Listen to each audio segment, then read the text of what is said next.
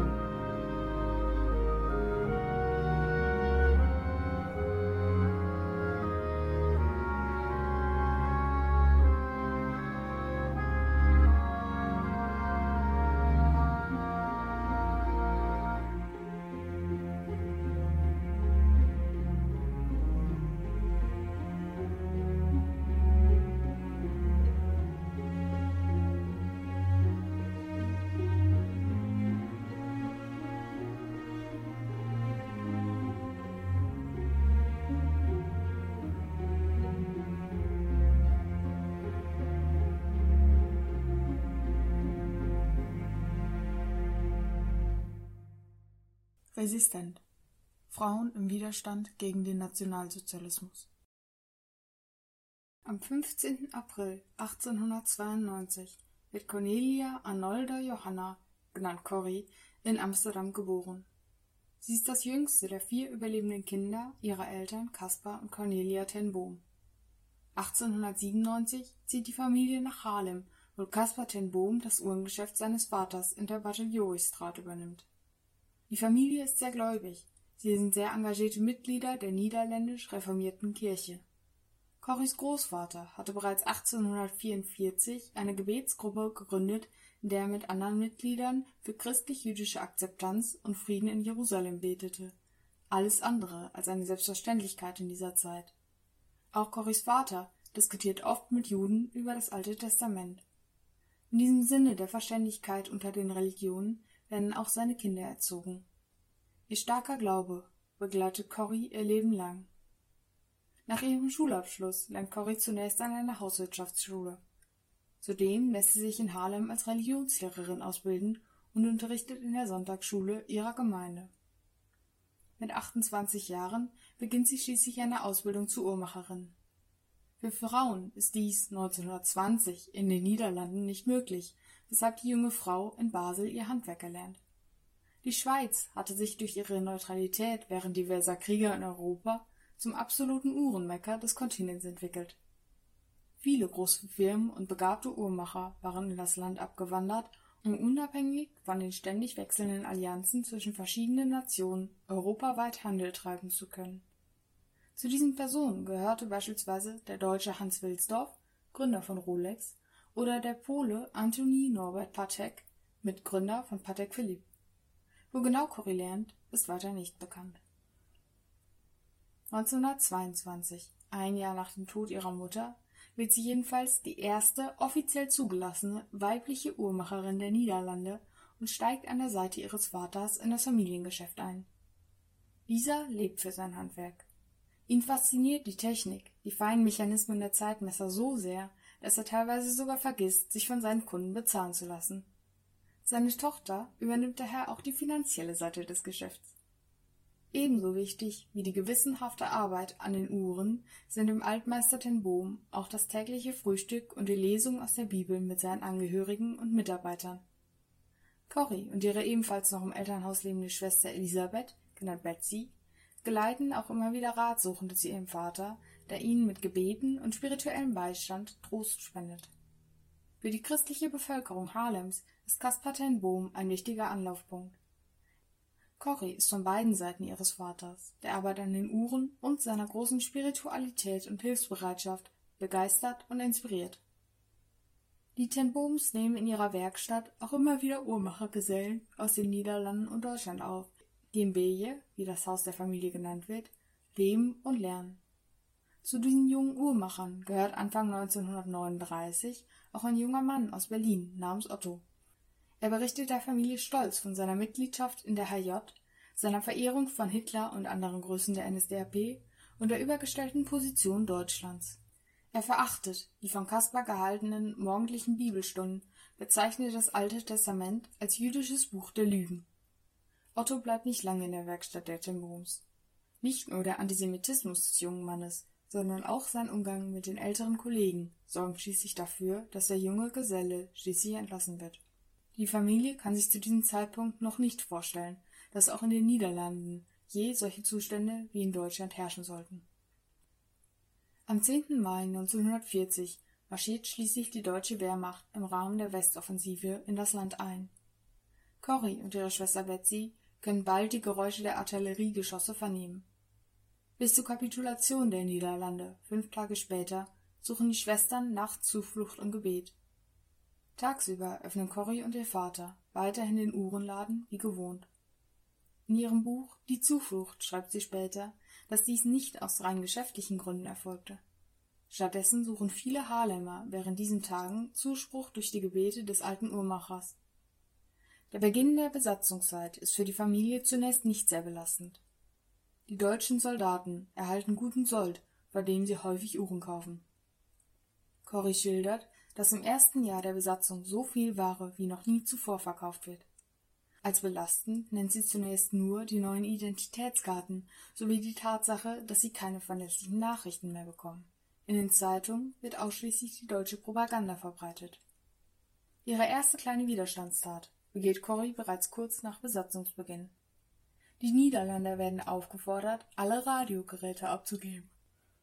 Die Familie ten Boom besitzt mehrere hiervon und beschließt, nur eines der Geräte tatsächlich den Deutschen zu überlassen, um weiterhin Nachrichten des BBCs und anderer ausländischer Sender zu empfangen.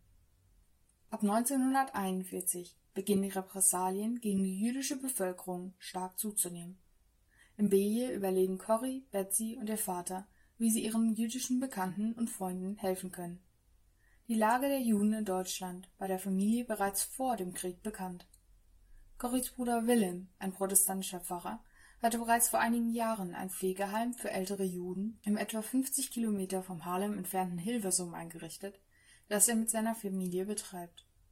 Nach Hitlers Machtergreifung nimmt er hier auch immer wieder deutsche Juden, vor allem junge Personen auf, die von der Verfolgung in ihrem Heimatland berichten. Willem hatte die noch mobilen Bewohner seines Heimes nach der Besatzung des Landes in Sicherheit bringen können als ein jüdischer Pelzhändler in der direkten Nachbarschaft Corries und ihrer Familie nach der Zerstörung seines Geschäfts sie um Hilfe bittet, wendet sich die inzwischen 49-Jährige an ihren Bruder. Dessen Sohn Peter, auch Kek genannt, holt den Pelzhändler und seine Frau spät abends während der Sperrstunde aus dem Billard ab und bringt sie in ein Versteck. Ihr weiteres Schicksal ist unbekannt. Die Geschichte um die Rettung des Pelzhändlers verbreitet sich scheinbar in der jüdischen Gemeinschaft schnell. Nur wenig später taucht eine verschleierte Frau im Haus in der Bartheliorichstraat auf. Die Jüdin bittet Corrie um Hilfe. Etwas später folgen weitere Verfolgte. Erneut fährt Corrie zu ihrem Bruder nach Hilversum, um ihn um Hilfe zu bitten. Dieser muss seine Schwester diesmal jedoch enttäuschen. Er weiß, dass er unter Beobachtung steht und warnt sie. Selber kann er nicht mehr viel im Untergrund agieren. Er fordert sie auf, ein eigenes Netzwerk zur Rettung der Juden von Harlem zu organisieren. Auf ihrer Rückfahrt fasst Corrie somit erste Pläne. Aufgrund der inzwischen angespannten Lebensmittellage in den Niederlanden verlangen auch viele Besitzer abgelegener Bauernhöfe inzwischen Lebensmittelkarten für die von ihnen aufgenommenen Personen. Juden erhalten diese jedoch nicht. Untergetauchte Juden schon mal gar nicht. Nach ihrer Rückkehr in Harlem bittet Corrie somit einen Bekannten, der im Ernährungsamt tätig ist, um Hilfe. Es gelingt ihm, mit einem Bekannten einen Überfall zu inszenieren und etwa hundert Lebensmittelkarten zu stehlen. Für die tiefgläubige Corrie ist dieser Diebstahl eine schwierige Angelegenheit. Sie akzeptiert jedoch, dass dies zur Rettung von Gottes Volk, wie sie und ihre Familie die Juden nennen, notwendig ist. Die Flüchtlinge im Haus können jedenfalls in sichere Verstecke verbracht werden. Das Netzwerk um das Beje weitet sich aus. Verschiedene Helfer werden von Corrie angeworben, Helfer aus allen Teilen der Gesellschaft. Unter ihnen sind Polizisten, Behördenangehörige, Priester und Handwerker, junge und alte, Männer und Frauen. Die meisten kennen einander nicht. Corrie ist das Verbindungsglied zwischen all diesen Personen. Um mit ihrer Kommunikation untereinander keine Aufmerksamkeit bei den Deutschen zu erregen, werden Begriffe aus dem Reparaturgeschäft von Uhren verwendet. Corrie nimmt am Telefon Aufträge für Herren-, Damen- und Kinderuhren an. Wenn eine jüdische Person in einem der Verstecke verstirbt, werden Totenscheine benötigt. Corrie bittet am Telefon dann darum, die ihr zur Reparatur überlassene Uhr abzuholen und fragt, ob der Gesprächspartner noch die Quittung des Auftrags habe. Um den Hilfesuchenden und Helfenden anzuzeigen, dass es sicher ist, das Haus zu betreten, stellen die Ten Booms in ein Fenster des Esszimmers über der Werkstatt ein Werbeschild der Firma Alpina. Einmal wird Cory nach Beginn der Sperrstunde von ihrem Neffen Kick zu einer geheimen Versammlung abgeholt. Hier trifft sie auf verschiedene führende Mitglieder des niederländischen Untergrunds, unter ihnen auch ein Bekannter, genannt Pickwick, nach der Figur von Dickens. Cory wird den Anwesenden als Leiterin der Organisation zur Rettung der Harlemer Juden vorgestellt, ein Titel, der unangemessen erscheint. Die verschiedenen Personen, alle mit Nachnamen Smith, dem einzigen Namen im Untergrund, wie Kick seiner Tante erklärt, bieten der Uhrmacherin ihre Hilfe an. Unter ihnen ist auch ein Architekt, der einige Tage später in Corys Schlafzimmer mit dem Bau eines Verstecks hinter einer zweiten Wand beginnt. Nicht immer ist Corys Bauchgefühl, wem sie vertrauen und um Hilfe bitten kann, korrekt. Einmal nimmt ihre Familie eine junge Frau mit einem Neugeborenen ins Haus auf. Die beiden können im Beje, das hier direkt über dem Uhrengeschäft liegt, nicht verbleiben. Das Weinen des Kindes könnte von Kunden vernommen werden und somit das ganze Netzwerk auffliegen lassen. Cory bittet daher einen ihrer Kunden, einen Pfarrer mit einem großen Haus auf dem Land, um Hilfe. Dieser weigert sich jedoch, bei diesem Gesetzesbruch zu helfen und sein Leben für das einer jüdischen Frau und ihres Kindes zu riskieren. Er verrät die Familie glücklicherweise aber auch nicht bei den Behörden. Die Frau und ihr Baby werden in ein anderes, weniger sicheres Versteck gebracht. Kurze Zeit später werden sie beide dort von der Gestapo entdeckt und sie und ihre dortigen Helfer verhaftet. Es ist unbekannt, was genau ihr weiteres Schicksal war. Wahrscheinlich sind jedoch alle Personen direkt oder in einem Lager der Deutschen ermordet worden. Den Ten Boms wird schließlich bewusst, dass auch sie in ihrem Haus bald dauerhaft Personen aufnehmen müssen. Viele ihrer Verstecke sind bereits voll belegt und immer wieder kommen Juden mit auffälligem Aussehen zu ihnen, die schwerer an andere Helfer zu vermitteln sind. Der erste jüdische Dauerbewohner ist Meyer Mossel, übrigens angekündigt als Herrenuhr mit sehr altmodischem Zifferblatt. Dem ehemaligen Kantor einer jüdischen Gemeinde in Amsterdam wird zu seiner Tarnung ein neuer Name, Eusebius, kurz Eusi, Smith, gegeben. Es folgen der Lehrling der Werkstatt, der auf seinem Arbeitsweg bereits mehrfach von den Deutschen beinahe zur Arbeit in einer Munitionsfabrik verpflichtet wurde, ein Rechtsanwalt und ein Lehrer.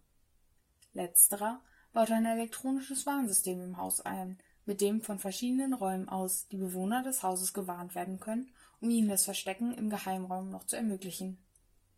Mehrfach wird dies geübt, bis schließlich nur 70 Sekunden gebraucht werden, bis alle Geheimbewohner im Versteck sind, das Alpina-Schild aus dem Fenster geräumt und beispielsweise der Esstisch so gerichtet ist, als hätten dort stets nur die Ten Booms und nicht noch bis zu zwölf weitere Personen gesessen. Hierzu muss man erklären, dass gerade die Essenszeiten von der Gestapo bevorzugt zu Razzien genutzt werden. Cory, ihre Schwester und ihr Vater werden von ihren, in diesen Dingen teils erfahreneren Helfern geschult, um auch mitten in der Nacht noch korrekt zu reagieren. Wie gut dieses System funktioniert, stellt sich heraus, als die Familie nach Ladenschluss noch Besuch von einem alten Bekannten erhält. Es handelt sich um Otto, den jungen Uhrmacher aus Berlin. Er ist inzwischen Mitglied der deutschen Armee es gelingt Cory, den Alarm auszulösen. Beim gemeinsamen Betreten des Esszimmers fällt dem jungen Mann somit nichts auf. Im Laufe der Zeit bemerkt Cory, wie wenig geheim ihr Netzwerk in Harlem eigentlich noch ist. Natürlich wissen viele der Juden Bescheid, aber auch immer mehr Außenstehende sind jedenfalls im Groben über die Aktivitäten der Ten Boms und ihrer Helfer im Bilde. Immer wieder denkt Cory ans Aufhören um ihre und die Sicherheit ihrer Helfer und Schutzbefohlenen nicht weiter zu gefährden. Aber da ihr bewusst ist, dass es außer ihrer Gruppe keine Unterstützer der Harlemer Juden gibt, macht sie weiter. Am 28. Februar 1944 schließlich beginnt das Ende. An diesem Tag betritt ein Mann das Uhrengeschäft und verlangt nach Corrie. Diese ist zu diesem Zeitpunkt an Grippe erkrankt, kommt aber trotzdem aus ihrem Zimmer, um mit dem Mann zu reden. Er behauptet, dass er und seine Frau Juden versteckt haben und die Gestapo nun seine Frau verhaftet hätte. Um diese zu befreien, muss er sofort 600 Gulden für einen bestechlichen Polizisten aufbringen. Corrie kommt diese Geschichte seltsam vor. Der Mann äußert sich nicht so wie andere Eingeweihte. Gleichzeitig will sie aber auch nicht glauben, dass er sie betrügt. Trotz ihrer Zweifel bittet sie ihn daher, am Abend wiederzukommen. Bis dahin würde sie das Geld organisieren. Sie schickt einen der Helfer auf die Bank und weist ihn auch an, dem hilfesuchenden Mann das Geld am Abend zu übergeben. In derselben Nacht wird sie dann von hastigen Schritten mehrerer Menschen in ihrem Zimmer geweckt. Die heimlichen Bewohner des Behier eilen zum Versteck hinter Corries Schlafzimmerwand. Kurz darauf steht die Gestapo im Zimmer. Alle Verfolgten konnten noch rechtzeitig das Versteck erreichen. Corrie wird jedoch mitgenommen und ein erstes Mal verhört. Ihren Vater, ihre Schwester Betsy, ihren Bruder Willem, dessen Frau und Sohn Kick, die dritte Schwester Nolly, welche an diesem Tag alle zu Besuch im Elternhaus sind, sowie einige Helfer ereilt das gleiche Schicksal. Die Familie Ten Boom sowie ihre Helfer kommen in das Gefängnis Scheveningen. Mehrere Wochen bleibt Corrie hier in Einzelhaft. Sie verbringt hier ihren 52. Geburtstag. Fünf Tage später, an Hitlers Geburtstag, feiern die Wärterinnen des Frauentrakts. Den Gefangenen ist es durch ihre Abwesenheit möglich, laut durch die Sichtklappen an ihren Türen miteinander zu kommunizieren. Corrie erfährt, dass ihre Schwester Betsy ebenfalls noch in Scheveningen einsetzt. Alle anderen festgenommen sind inzwischen entlassen worden. Der einzige, dessen Verbleib unbekannt ist, ist Caspar den Boom. Einige Zeit später erhält Corrie ein Paket von ihrer Schwester Nolly. Neben einigen Textilien, Keksen und einer Bibel enthält es auch einen Brief. In diesem erfährt sie, dass ihr Vater zehn Tage nach der Verhaftung verstorben ist. Unter der Briefmarke findet sich noch eine geheime Nachricht. Alle Uhren in deinem Schrank sind in Sicherheit. Alle versteckten Personen im Beje konnten gerettet werden. Cory wird im Oranje Hotel, wie das Gefängnis auch genannt wird, mehrfach verhört. Stets gibt sie an, nichts von versteckten Juden zu wissen. Stattdessen erzählt sie den Männern der Gestapo freimütig von ihrer Arbeit in der Kirche mit geistig behinderten Personen. Für die Deutschen, die im Rahmen des Programms T4 geistig und körperlich behinderte Personen ermordeten, ist dies eine absolut unverständliche Beschäftigung. Cory und Betsy werden schließlich mit einigen anderen Gefangenen ins Konzentrationslager Herzogenbusch im niederländischen Fürth genannt, überführt. Die Gefangenen mutmaßen, dass dies aufgrund der Invasion Hollands durch die Alliierten bedingt sei. Für die Schwestern ist jedoch wesentlich wichtiger, dass sie endlich wieder zusammen sind. Für beide war die Zeit der Trennung sehr schwer. Im Lager Herzogenbusch organisieren die beiden Gebets- und Bibelstunden für ihre Mitgefangenen. Auch ihnen selbst, besonders Betsy, spendet diese Beschäftigung mit Gott Ruhe und Zuversicht. Im Rahmen der Auflösung des Lagers im September 1944 kommen die Schwestern schließlich ins KZ Ravensbrück. Es gelingt Corrie, ihre Bibel durch die Kontrollen ins Lager zu schmuggeln, und so führen sie und Betsy auch in Deutschland ihre regelmäßigen Bibellesungen fort. Während Corrie immer wieder mit der Wut auf ihren Verräter und die Werte hadert, ist Betsy für sie ein Ruhepol. Immer wieder beruhigt sie ihre jüngere Schwester und mahnt sie um Vergebung zu beten. Betsy erzählt ihr auch von ihren Plänen der Errichtung eines Hauses für die ehemaligen Gefangenen der Konzentrationslager nach dem Krieg. Gleichzeitig will sie auch den Personen helfen, die mit den Deutschen kollaboriert haben. Betsy kann ihre Pläne nicht mehr verwirklichen.